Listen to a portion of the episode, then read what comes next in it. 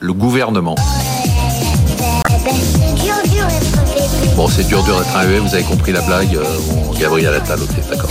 On a compris qu'on avait le Premier ministre le plus jeune de la cinquième et que Dati est une surprise, mais à part ça, parce que franchement, on parle que de ça, ça commence vraiment à me saouler. Qu'est-ce qu'on peut attendre comme inflexion économique du nouveau gouvernement et de la suite du mandat d'Emmanuel Macron? Je vais donner mon opinion, elle n'intéresse personne, mais je vais quand même me la donner pour lancer le débat. Ma perception, c'est qu'on a un gouvernement qui va devoir gouverner pour la première fois sans argent. On n'en parle pas, mais je trouve qu'on est dos euh, au mur en matière de dette, dos au mur en matière de déficit. Euh, L'Europe ne va plus nous faire de cadeaux. Si euh, le gouvernement n'a pas la chance d'avoir une nouvelle vague Covid, eh ben, il ne pourra pas utiliser des fonds sortis de nulle part pour faire des cadeaux sortis de nulle part.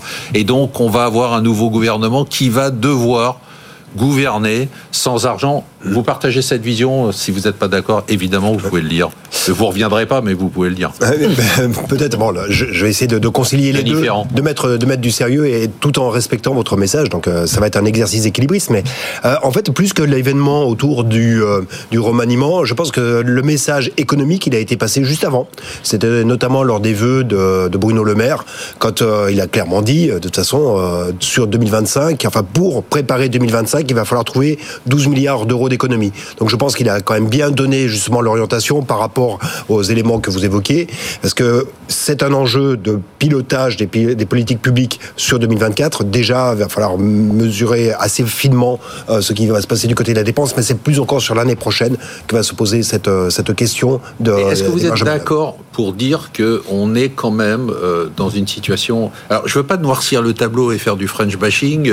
Je, on, regarde la croissance, mais je trouve que ça veut rien dire. On se ghost, on est content parce qu'on fait 0,8%, 1%. Euh, mais tout ça est à crédit. Est-ce qu'on est, d'accord pour dire, on a vu les chiffres du déficit commercial qui étaient dramatiques, le déficit public qui est dramatique, la dette qui est publique qui est dramatique. Est-ce que vous êtes d'accord pour dire qu'on n'a plus de quoi faire des cadeaux?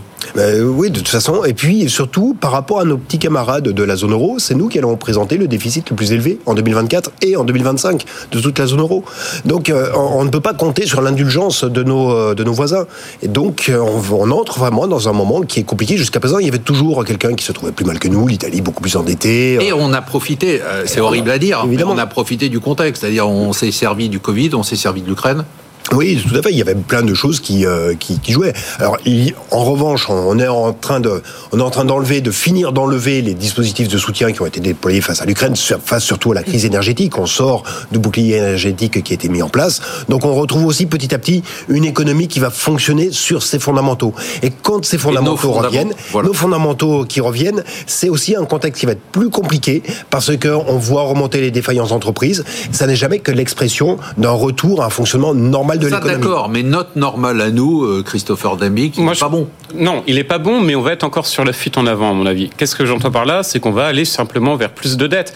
Et finalement, le contexte d'ailleurs pour s'endetter est plutôt bon. Juste le 9 janvier, donc il y a juste quelques jours de cela, on a eu un montant record d'émissions de dettes publiques et privées. On est à 43 milliards. Et le point qui est intéressant, c'est qu'il y avait une très très forte demande, une demande record pour les emprunts d'État. Donc finalement, qu'est-ce que va faire le gouvernement? Alors bien sûr, on Vous avez raison, mais à des taux quand même plus élevés. À, des taux bien sûr plus avec une croissance trop optimiste par rapport, en cas, au niveau des prévisions du gouvernement. C'est simplement, on va euh, reporter dans le temps toujours ce problème mais de on dette. Peut plus mais c'est là où je serais pas d'accord. Là où je serais pas d'accord, c'est que je pense pas qu'il y aura une limite. L'Allemagne elle-même n'arrive même pas à trouver 60 milliards supplémentaires. Oui, mais regardez les changements. Elle, va pas nous permettre nous de continuer à vivre. Oui, mais regardez les changements au niveau du pacte de stabilité européen. Alors, il y a, les changements sont sont pas uniquement cosmétiques, mais il y a suffisamment d'ambiguïté pour éviter notamment que la France, par exemple, aille en procédure excessive. Ce qu'il faudrait faire dans un monde idéal, il y a un sujet. J'ai regardé un chiffre qui est intéressant avant qu'on arrive. C'est si vous regardez au niveau de la fonction publique, parce qu'on a un État qui est quand même extrêmement important. On a ce qu'on appelle le taux d'administration. Concrètement, c'est combien vous avez d'emplois publics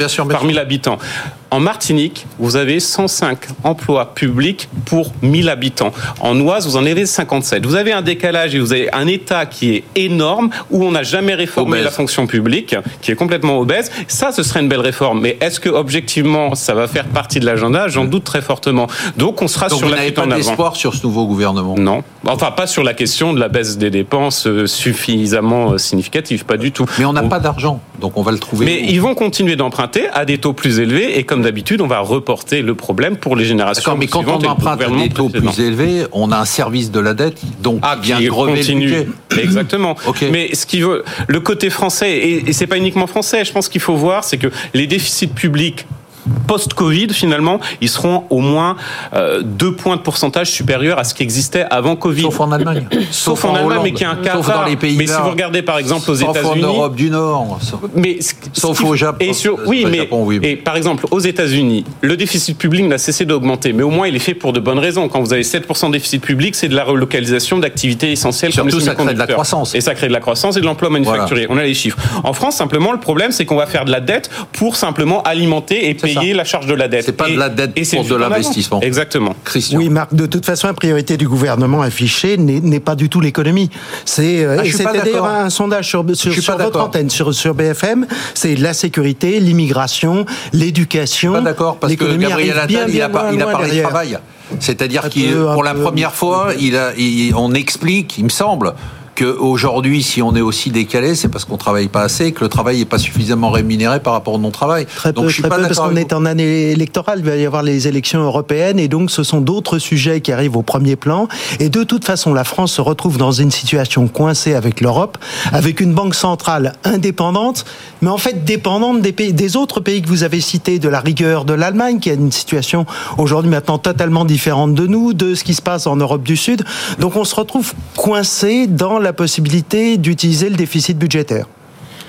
Euh, Denis, tu. Ouais, Alors, sur le, sur le déficit budgétaire, franchement, j'ai l'impression qu'effectivement, c'est pas tant sur 2024 que l'on va maîtriser la dépense, parce que hmm. c'est quelque chose qui se prépare et on n'a pas, on ne s'est pas du tout préparé à ça. Donc, c'est comme d'habitude, on fait des annonces.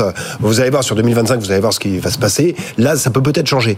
Mais c'est vrai que on commence quand même à, quand, euh, quand j'écoutais Christopher tout à l'heure qui, qui évoquait les levées de capitaux qui se font en début d'année. En fait, les émissions obligataires se font toujours beaucoup en début d'année.